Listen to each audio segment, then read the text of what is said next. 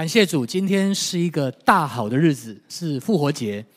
我不知道多少人你是第一次参加复活节，或者第一天知道原来今天是复活节的，举手一下。非常欢迎你们，给他们一个热烈的掌声。我要再次很真诚的跟大家说，复活节快乐。那很多时候我们以为复活节是西方的人在过的节日，那其实复活节跟我们每一个人息息相关哈。那希望今天在这个聚会里面，你可以知道复活节真正的意义。我们今天能够在这里见面，还有这么多人在这里聚会，是一个很大的礼物诶，你同意吗？过去三年新冠肺炎的疫情改变全世界，有人说好像上帝动了一根手指头，对全世界按了一个暂停键。所有我们过去以为习以为常的理所当然的事情，现在都不是理所当然。那么疫情刚开始的时候，我不晓得你们还没有印象啊？我这印象很深刻，每一天新闻都在报道这些报道，多少人确诊，多少人死亡，充满了死亡的味道。而且我们被迫要去面对自己或者亲人染疫的时候带来的未知的恐惧。那我身边也真的有一些人，他们的亲人在他们还没有预备好的时候，忽然就离世过世了。紧接着是我们整个国家很多隔离的措施，全世界都在隔离、隔绝的结果，造成现在整个世界在面对的是什么呢？如何跟人重新建立真实亲密的关系？那么在疫情的期间，我不知道你的家庭生活怎么过。刚开始我们家真是手忙脚乱，很多的家庭在疫情的期间，因为从来没有那么密集的在一个屋檐下。同时间在一起上班，孩子上学，夫妻密集的相处，很多夫妻的关系非常紧张，冲突不断，离婚率有人说变高了。那父母跟孩子同在一个空间工作，对很多人来说，那简直是一团混乱。至少很多的妈妈，我非常佩服他们哦，他们有无止境的寒假跟暑假。这是一个妈妈告诉我的，他们每天在家二十四小时带孩子上课。安排活动，我们家也是一样了，没有喘息的时间哦。那时候真的疫情最不好的时候，我们家每天晚上骑脚踏车绕大安森林公园三圈当运动。但是妈妈们好辛苦哦，我要非常谢谢我的妻子，谢谢在场很多照顾小小孩的爸妈，其实很无助啊，这些妈妈们很疲倦。那么现在学生开学，我至少在正大的。牧者跟老师告诉我说，有一些学生，他们面对重新要实体见面，不在线上上课，他们发现有社交恐惧症，真的是这样啊！他们不太习惯跟人面对面了。所以我发现这几年疫情之下，忧郁症、恐慌，很多的身心症，让很多人都感到无助跟绝望。那么，另外经济的冲击也是另外一个压力，很多人面对失业。我的家哈住在离夜市不远的地方，非常明显，在疫情一开始，很多店面就关闭了，很多家庭的生计陷入到困难。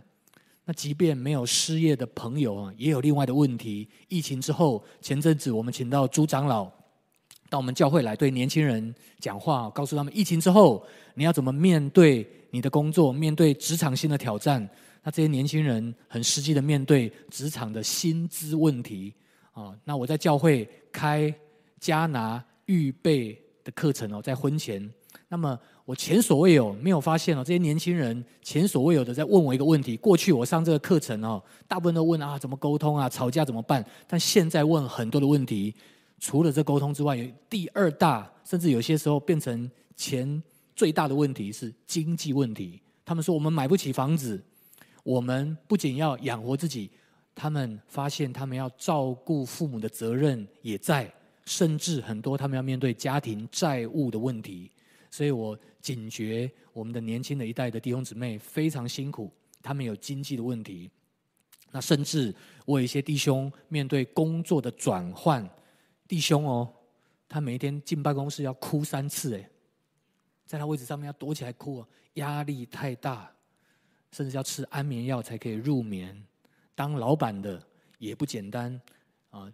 最近的《哈佛商业评论》，我看到一篇文章，他在探讨过去很多自信满满的老板，忽然面对整个环境的变动，他们过去很快可以做决定、做决策、做策略，但现在忽然不知道公司方向何去何从，无法掌握，在办公室也照样崩溃，会痛哭。所以弟兄姊妹，还有所有的朋友，在疫情之下，我们在面对一种状态，叫做无助。叫做绝望，好像很多事情你都没有办法掌握，甚至不管你高不高兴、愿不愿意，我们不单要面对自己的难处，我们也要面对整个环境变化，我们无法掌握的局面哈。那绝望是什么？我不知道你有没有绝望过的感觉哈？做牧师有绝望啊！你知道疫情之后，现在要实体这样聚会很难呢，你知道吗？啊，现在我发现，如果今天天气不好。弟兄姊妹说：“哇，今天天气不好，心情不好，线上参加。如果今天天气很好呢，也不来。他说今天好不容易天气好，我们要出去旅游，主日也没来啊。我们最近教会在检核这个情况，所以做牧者也有压力啊。聚会你聚不到人啊，牧师也很困难的。那绝望其实是面对一种挑战困难哦，但是找不到方法。你有没有这样经验？谈恋爱。”谈感情找不到方法解决冲突，或者用错方法，无法改变目前的状态哦。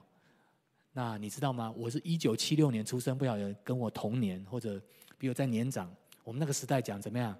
爸爸妈妈告诉我：一分耕耘一分收获。华人说什么？三分天注定，七分靠打拼，对不对？三分天注定，七分靠打拼，然后爱拼。这样，但是现在呢，爱拼某一点会赢，所以前阵子这朱长老很可爱一个年轻人，他当场说：“爱拼，我努力要死也没有用，钱都不在我手上。”所以他说：“我要当躺平族，不行吗？我就躺平，因为我怎么努力都没有用，因为他们很绝望啊。”那另外一种人 的绝望，可能你跟我比较接近啊。可能在我们当中，啊，我也不算太年轻，大概中年。但是有一些人，你比我更年长，有一些年长的朋友在面对是什么？你的人生上半场过得不错，但是人生下半场，你开始面对健康问题，开始要跑医院，甚至你开始在想：我这一生付出的努力到底值得吗？你很想要用你的余生仍然过一个有价值、有意义的人生，你不希望被遗忘。你希望你有所贡献，你很害怕别人不要你哦。我过去去探望我的爷爷奶奶，探望长辈，他们最怕是什么？你们都不要我，你们忘记我。你不希望你的退休生活只是在面对疾病、吃药、沮丧、孤单，然后无奈的走向死亡。所以复活节正是要让我们深刻的思考，你如何面对这种绝望的状态。为什么活在地上会有绝望？尤其疫情之后，这样的情况变得更加严重。圣经告诉我们，绝望本来不是上帝要给人类的，但是当人犯罪之后，罪的工价是什么？是死亡。死亡是你没有办法掌握的。有没有人可以说，我不要死？我相信在这里最厉害的人，从总统。到基层老百姓，没有一个人说我可以不高兴死就不要死，没有这种事，对不对？无论如何，每一个人你都要面对死亡。刚才我们看到影片，耶稣走十架的道路，他预先知道他要走一条什么样的路。面对死亡，你很绝望的，你去面对那些长期生病的人，他让我们看见罪所带来的结果就是死亡。那其实罪是什么？在圣经里面讲，罪还不是你做错什么事。罪是从伊甸园里面，当亚当夏娃吃了分别善恶树果子之后，人就死了，好像还活着，但是他已经死了。那个死是什么？他跟上帝开始隔绝。你去读圣经，当人开始不听上帝的话，死亡这个字就开始进入到圣经里面，进入到人类的历史当中。所以有一些人有没有听过年轻人讲啊？我今天很像行尸走肉，是活着，但是很像怎么样？是死的。所以隔绝本身就是一个很大的痛苦。所以耶稣在十字架上面，最后他在十字架上面呐喊：“上帝啊，上帝啊，你为什么离弃我？”所有在罪里面不知道怎么处理罪，或者胜过罪跟死亡结果的人，都注定会绝望。包括什么疾病、死亡、人际关系冲突、人际关系破碎、贫穷。惧怕、愤怒、孤寂、仇恨，或者你被别人背叛，当人在绝望里面，都带着很大的忧愁，都在问上帝：“你在哪里？”上帝啊，出路在哪里？耶稣代替我们在十字架上面呐喊出我们生命里面最大的痛苦：“上帝，你在哪里？有路可走吗？”接下来我们要看四位弟兄姐妹的见证，他们也曾经在绝望里面。找不到路，但是最后却找到了。我要鼓励你认真的来听他们的见证。那条路在哪里呢？我们一起来看。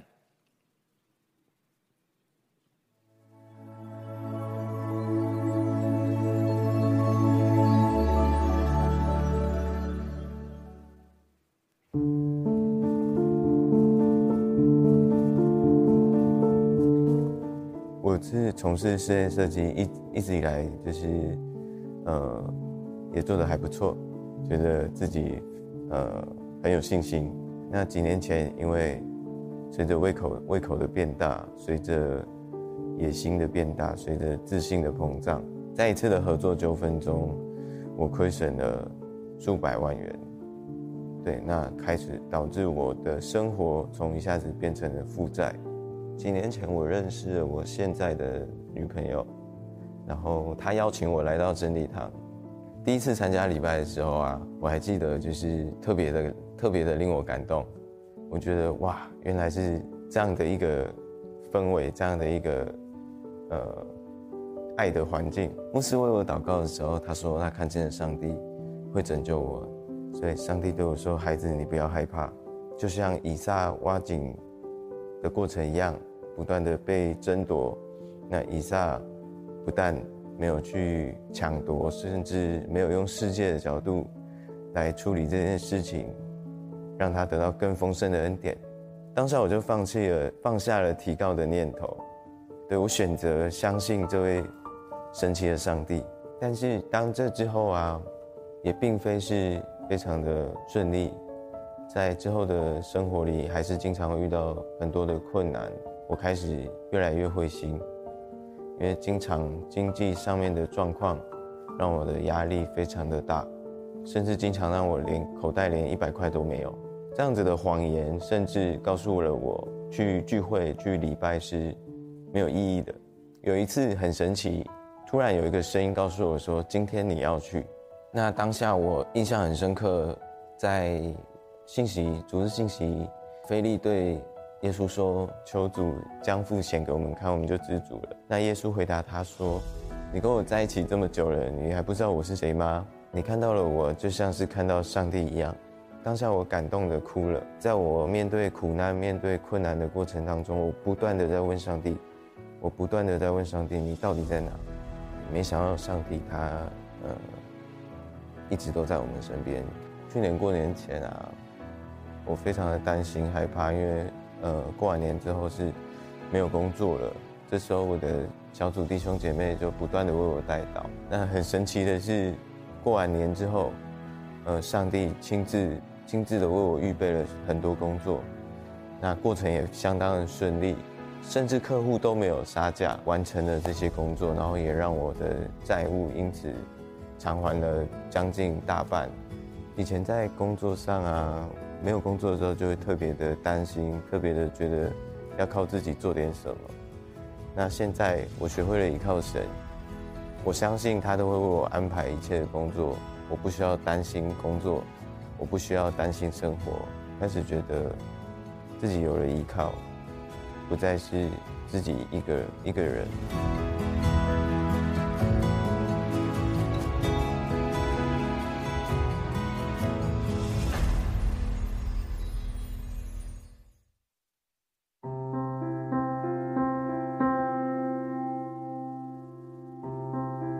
在一个传统的家庭里生长，那我呃从小就是跟着父母、跟着长辈，在拜拜的环境里长大。那我记得我在我很小的时候，我的呃大伯父，那他就是乩童，街坊邻居只要家里有人生病，有怎么了，就会来请他帮忙。那在我的记忆当中，他有一次在起乩中，他就拍着案桌，并摇着头说。我不灵，我不灵。当时年幼的我，我心里想，神明不是很厉害的吗？为什么你也有解决不了的事？所以在那时候，我的心中是一个很大的问号。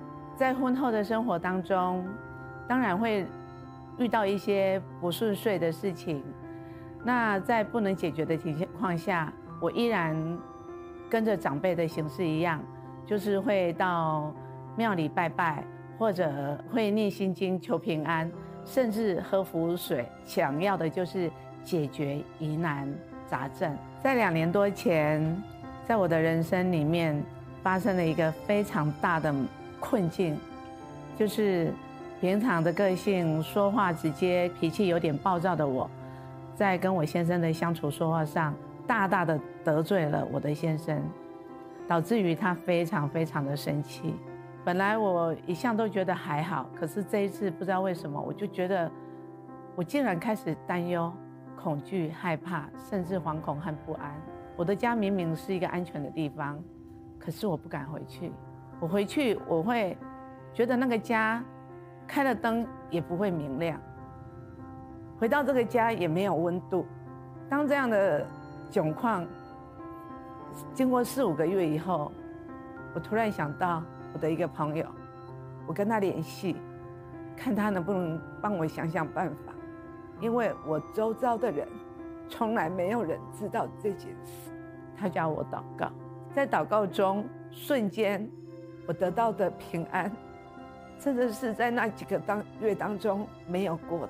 后来，这样的情况也过了两三个月之后，我的朋友跟我说：“你愿意相信耶稣吗？”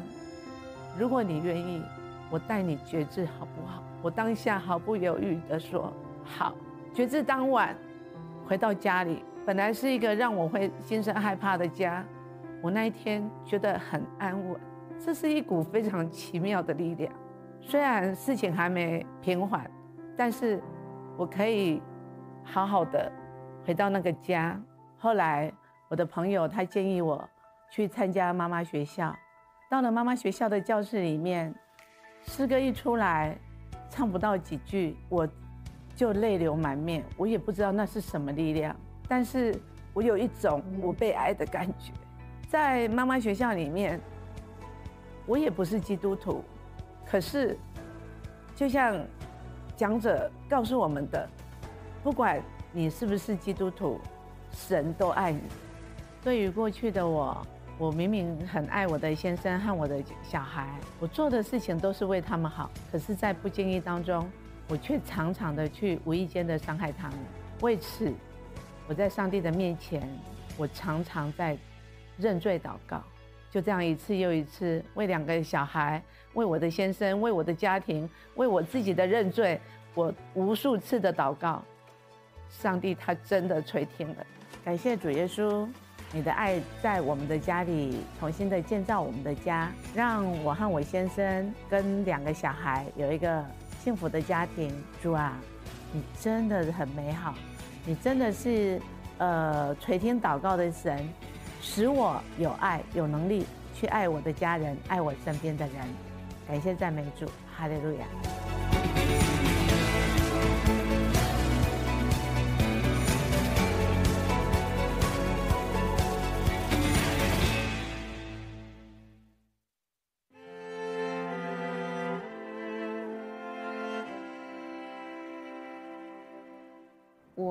很喜欢音乐，所以大学还没有毕业，我就开了一个音乐公司，那专门在做台湾的独立音乐。回头一回神，就发现自己已经四十岁，然后得了癌症，就是我在这一段期间的那个工作状态有点日夜颠倒，常常跑来跑去，也常常出国，就是作息上面是非常的混乱，然后生活的内容很精彩，但是它却让我慢慢的累积了很多的压力，导致我在工作的状态我并没有非常开心，我是带着很多的愤怒。那也是在生病的这个期间，我就发现说，其实我把工作看得很重。比我自己的生命还要重要，所以我并没有非常关心我自己的身体，我只在乎工作，我只在乎事情做得好不好。知道我要接受放射线治疗还有化疗，我就决定要住一个离公司，然后还有离医院都很近的地方。那后来那个位置就落在真理堂的旁边，然后我又有一个很好很好的朋友，他呃固定是在真理堂聚会。所以有一天我就是走路闲晃的时候就被这个朋友唠叨，我那天就告诉他我生病，然后他就很迫切的到处揪人帮我祷告。呃，我我还记得我决定要受洗的那一天，路上我们就迟到啊，然后弄得乱七八糟，坐坐计程车，就整个就是一路乱。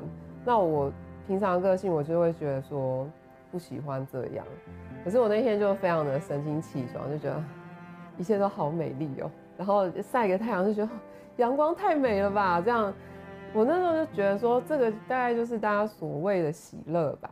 然后我就决定说，我再也不要离开神。当天就跟我的小组长说，我要我要受洗。受洗之后，我就变得身体比较好，早睡早起，还有多运动，还有就是我跟家人的关系，本来就是在我创业的这二十年间，大概。消耗殆尽的，就是非常的生疏，他们也不认识我，甚至连呃化疗的时候，我家人都不知道我吃什么，不吃什么，就是都已经忘光了。从四月开始，我就每个月都会回家一趟，现在就是会一起祷告，就是很很不可思议啊。然后心里面的疙瘩还有恩怨都是祷告前或者祷告后就会说出来一大堆，然后我就发现啊，原来我爸那时候觉得我很不孝。然后他还跟我道歉，说我我真的很高兴，但是我也很难过，因为我以前觉得你很不孝这样。公司的同事就会说，你怎么变得那么快乐？你好像生病之后能变得更好，脾气变得更好。然后我也很感谢神，就是呃，因为我有时候我可能前半辈子都是有点不按牌理出牌的在过我的生活，那。可是他现在却让我觉得我有得到依靠，就是他在跟我讲说，虽然说跟别人不太一样，但是我对你有安排，然后我就每天就是这样开开心心的过日子，觉得活着真的很好，真的很感谢主。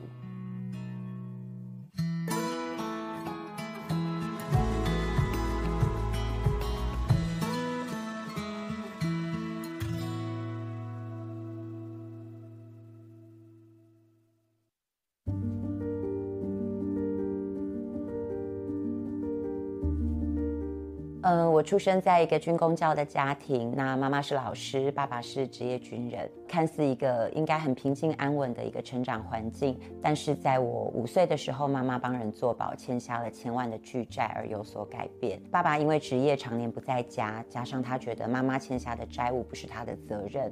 所以从此，妈妈就一个人带着我跟非常年幼的弟弟，开始四处搬家躲债。那妈妈因为承受了过大的压力，而有躁郁跟内分泌的失调，我成了他情绪的出口。我曾经在妈妈拿菜刀，呃，追着我要砍我的时候，躲到床下。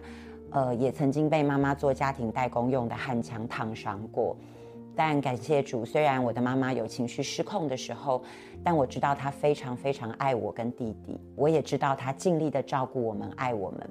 所以在成长的过程当中，虽然我有一些埋怨我的母亲，呃，但我对他也有满满的心疼。为了翻转家中的生活，我很努力的武装自己，认真的读书、工作，把我的自卑、把我的焦虑都用活泼开朗来遮掩起来。大学毕业之后，我有了。好的职称，好的收入，有了爱我的丈夫、孩子，但是娘家持续扩大的财务黑洞，还有家人对我的依赖，照顾新生儿的压力，忙碌高压的工作，以及跟同住的公婆之间各种的冲突，让我真的是近乎崩溃。那个时候，我真的觉得自己好像活在一个绝境当中，看不到光，也看不到到底这一切黑暗的尽头在哪里。呃，有一次开车经过真理堂，我突然想到，也许我可以追求一些超自然的帮助。所以我就主动写信给那个时候我身边唯一认识的一位基督徒。我记得我第一次踏进教会敬拜的时候，我就听到一个声音，那个声音说：“我是你天上的爸爸，无论什么时候你都可以依靠我。”嗯，那个时候我泪流满面，因为我从小背负家庭的重担，我从来不知道自己能够依靠谁。而那个只能依靠自己的绝望跟痛苦，在那一刻就完全的得到释放。信主之后，主一次又一次的调整我看待我原生家庭父母的眼光。透过祷告，我看到当年他们的不得已，主也带领我真实的饶恕了我的父母。即使娘家的经济重担仍旧在我的肩上，但我开始感谢上帝给我这样承担的能力，让我能够照顾我的父母亲。我后来也传福音给我的爸妈，带领他们受洗信主。呃，信主之后，妈妈渐渐的找回喜乐。以前的她因为生活的重担，总是愁容满面，没有盼望，甚至她也有过轻生的念头。但认识主之后，让她觉得自己很宝贵，是值得被珍惜的，也不再想要从别人的认同当中找寻价值。在二零一八年的九月，妈妈因为非常罕见的脊髓中风而完全瘫痪，他的症状很严重哦。其实医护人员对他的病情都不看好，但妈妈有很强烈的求生意志，每一天都在祷告当中，呃，求上帝救他的性命。妈妈跟我说，她躺在病床上的时候，不止一次看到耶稣伸手拉她，她就知道她会好起来。他原本在全瘫的时候，他只有右手的手指可以活动，但是他经历了这一切超自然的帮助。妈妈在二零一九年的十一月，他可以完全自己站立，并且步行，也成为呃医生口中唯一一个重病至此能够活着出医院的模范病人。时至今日，我看到妈妈恢复到可以生活自理，而且上帝恢复了她的容美。让他脱离从小因为原生家庭的错待以及常年的负债所带来的羞耻跟自卑。他因为紧紧抓住上帝，现在天天都很喜乐。妈妈每天都读经祷告，然后也参加教会小组，很乐于跟呃人分享上帝是怎么救了他一命。那爸爸也在这整个过程当中就收洗信主了。感谢主，让我们全家人在各样的绝境当中能够走出一条活路。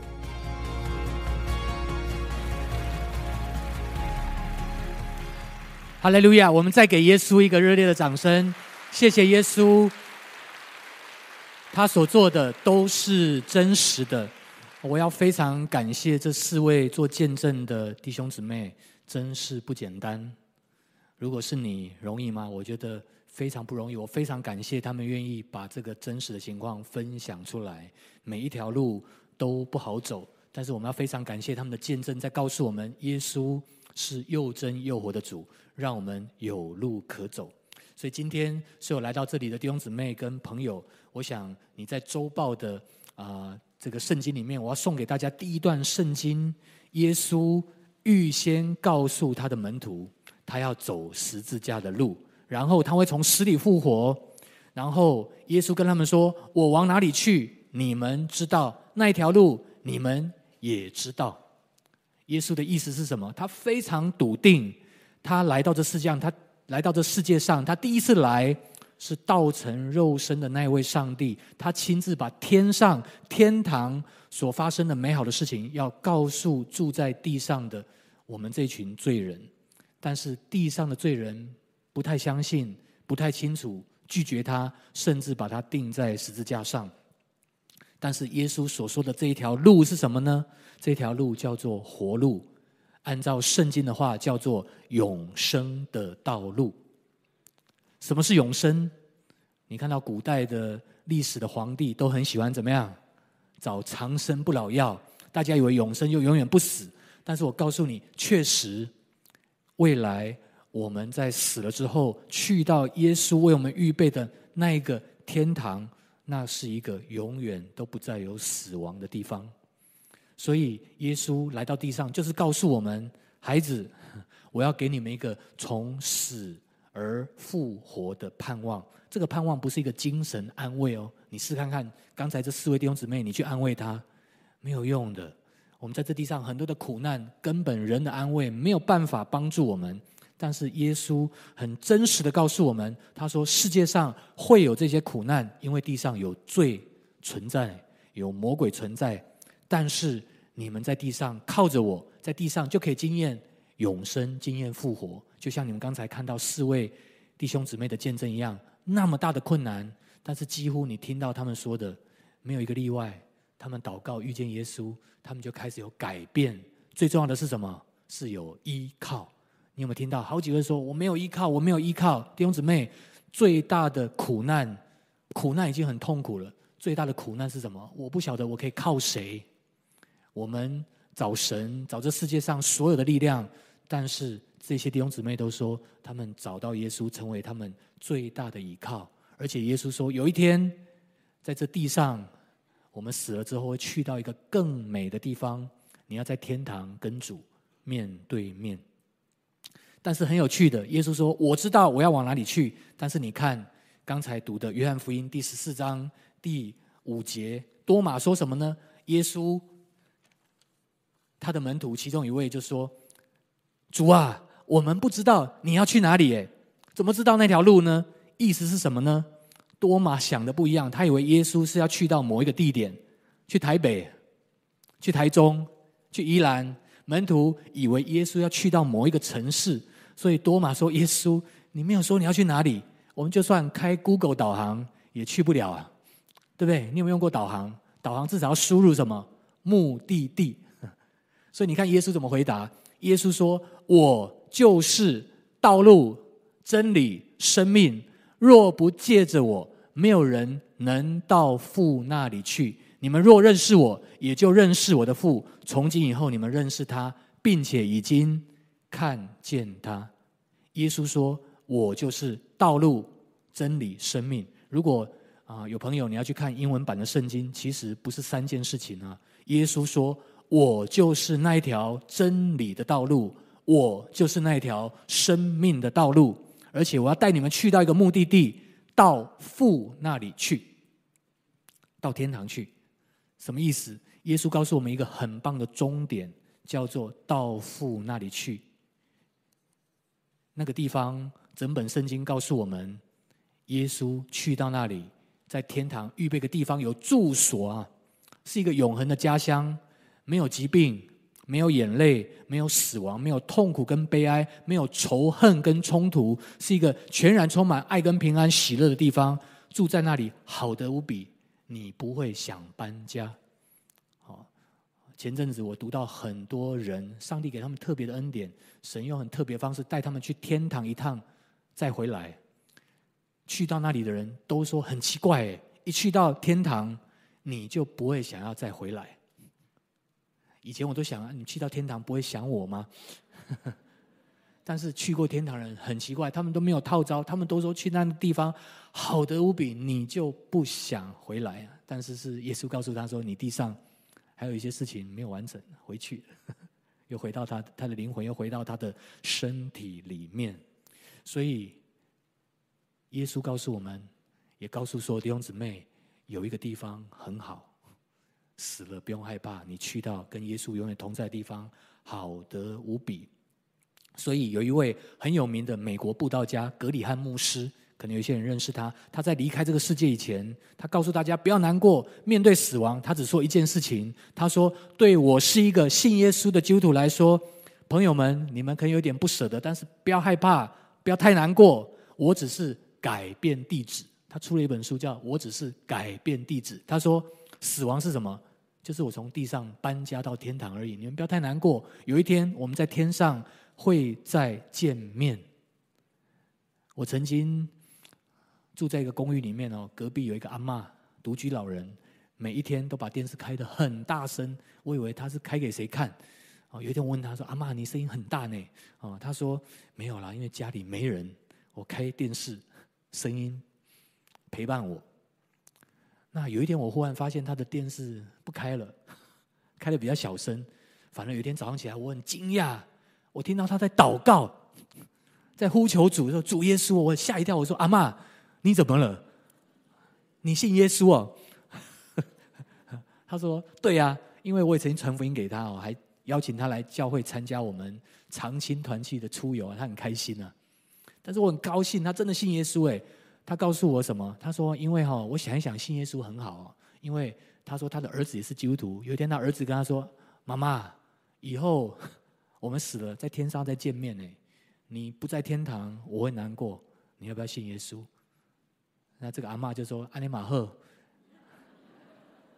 礼拜，他就信耶稣，就一句话：我在天上要再见到我的儿孙。所以弟兄姊妹，就像在疫情之后，前阵子连假对吗？据说桃园机场排队出国的人多的不得了。我有一个好朋友去日本搭飞机只要三个小时，他排队排了五个小时，还是要排，花了一天去日本。为什么？因为那里有美景，或者一些弟兄姊妹，你急着出国，为什么？因为去到国外，可能有你所爱的朋友、家人在那里，你非去不可。弟兄姊妹，如果你知道死了之后去那个美好的地方，你要不要做预备？我们出国都要做预备，但是唯独弟兄姊妹，没有一个人可以很任性的说：“我不要死，你就可以不死。”有这样吗？没有哦。但是我却发现，包括过去的我。我们常常没有为死亡做预备，因为我们觉得我们不会死，或者我们觉得谈死亡很忌讳，我们不做预备。但是弟兄姊妹，如果你认真的面对死亡，与主同在，好的无比。所以耶稣告诉我们，他往父那里去，我们也要跟着他往父那里去。告诉我们，第一个复活节的意义是什么呢？你要知道如何面对你的死亡。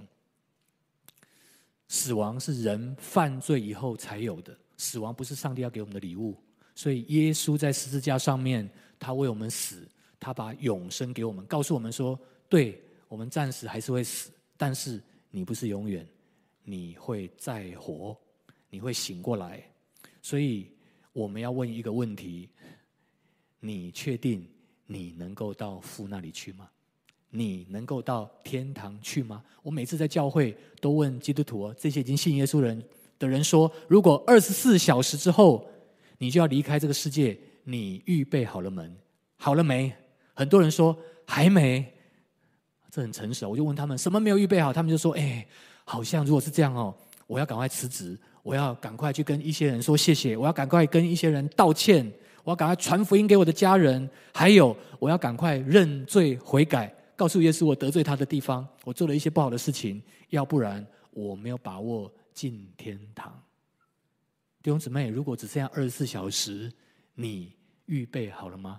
在复活节，你来教会，我需要挑战你这个问题：如果二十四小时之后你就要离开这个世界，你预备好了吗？你要有办法回答两个最重要的问题，很重要，但是不紧急，所以大部分的人都不想。第一个，你要问你死了会去哪里？第二个，你要问。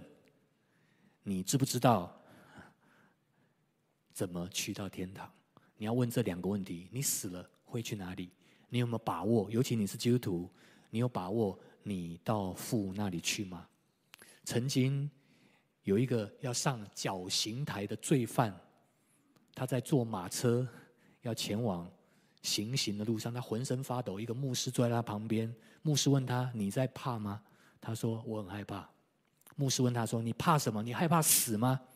这个罪犯啊，他以前是抢劫的、抢夺人哦，做抢匪的。他说：“我一点都不怕死亡，我是一个抢匪啊，我经验过几百次的死亡。”那牧师问他说：“你怕什么？”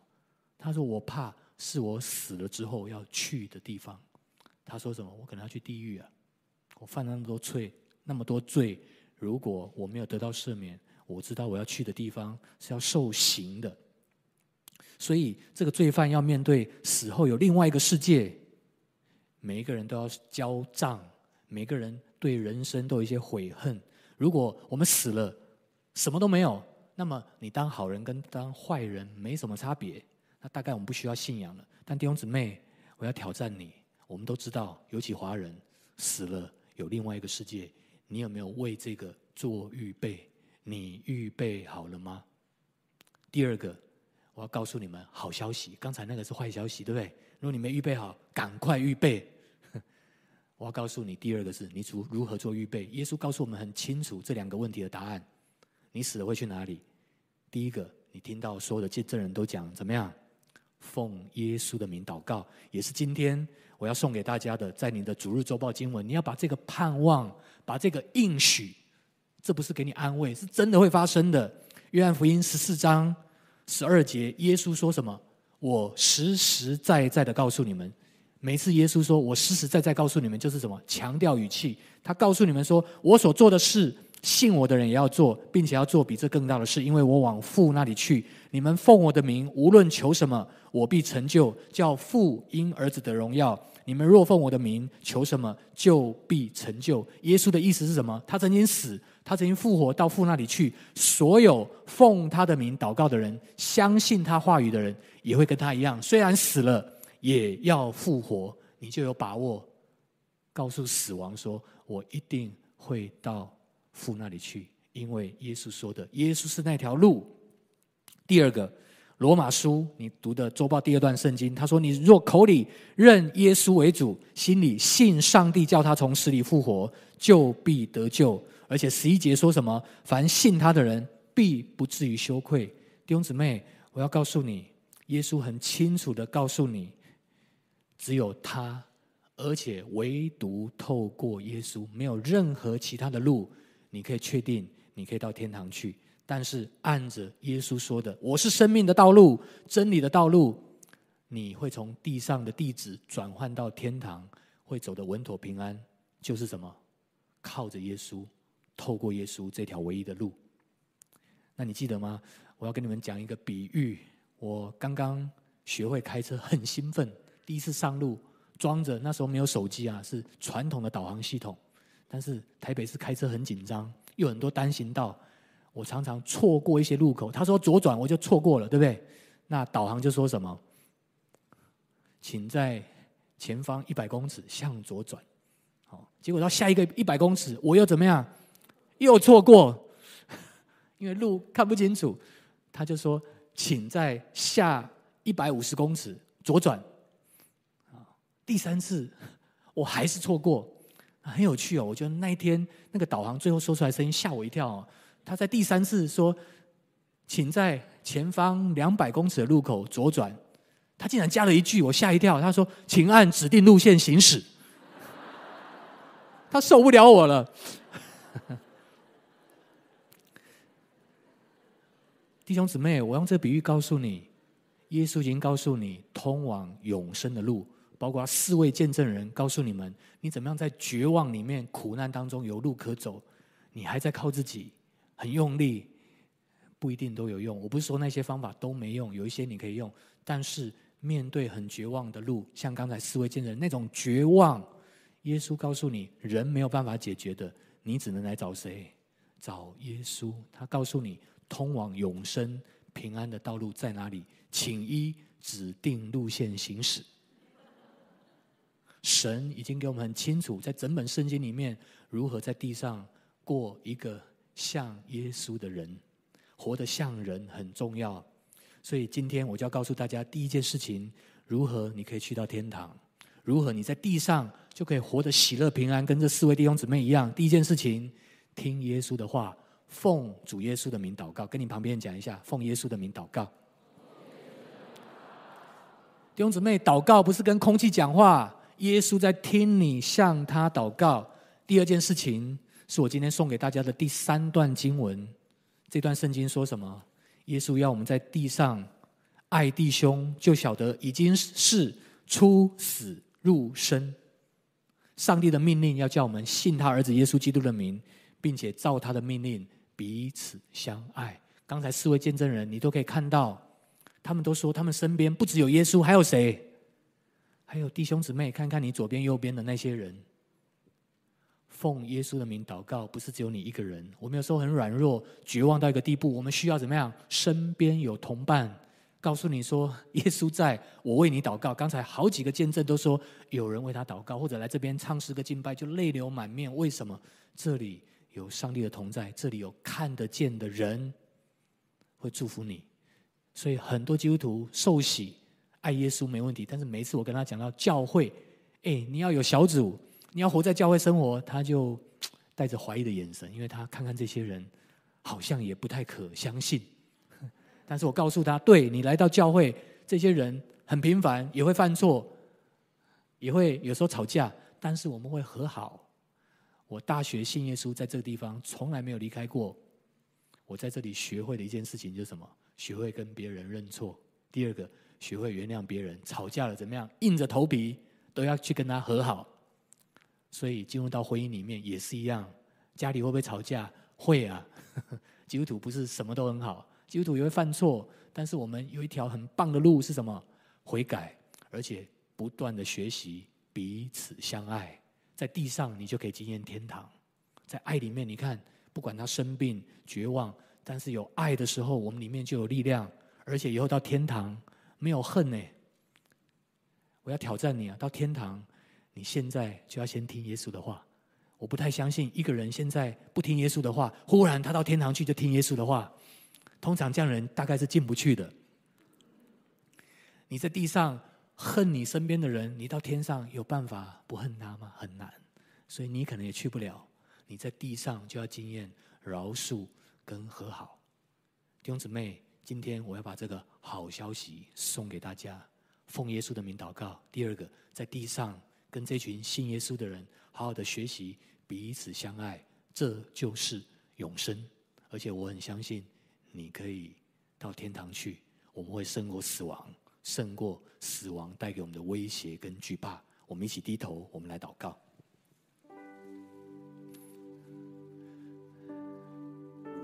今天，如果你听完这个信息，我想只有一个很简单的呼召：有多少弟兄姊妹？你真的你回答不出来这个问题。二十四小时之后面对死亡，其实你不是很有把握，你预备好，或者你没有预备好，你没有把握说我可以到天堂去。如果是这样的弟兄姊妹，我也邀请你，你面对死亡有很多惧怕、遗憾，或者你从来不去想这个问题，但今天你好像觉得这个问题你必须要深刻的去思想。有这样的朋友，我要请你举起手来，我要特别为你祷告。面对死亡，或者你面对你身边的人死亡，你不晓得该怎么办。啊或者你说，死亡离我很远呢？但我告诉你啊，很多时候我们在面对死亡的时候才开始想，但那时候是很惊慌的。有多少人你觉得你需要耶稣给你一个把握？你愿意相信耶稣的话？我要请你举手啊！不管你是不是基督徒，我相信每一个人你需要得到永生的确据。我要请这样的弟兄姊妹，好不好？你按手在胸口上面，我要请你为自己祷告。什么东西让你没有办法预备好？向耶稣来认罪，或者向耶稣来祷告，求主赐给你预备好见他，而且你很确定你可以到父那里去，向他来祷告。然后我待会要为大家来祷告。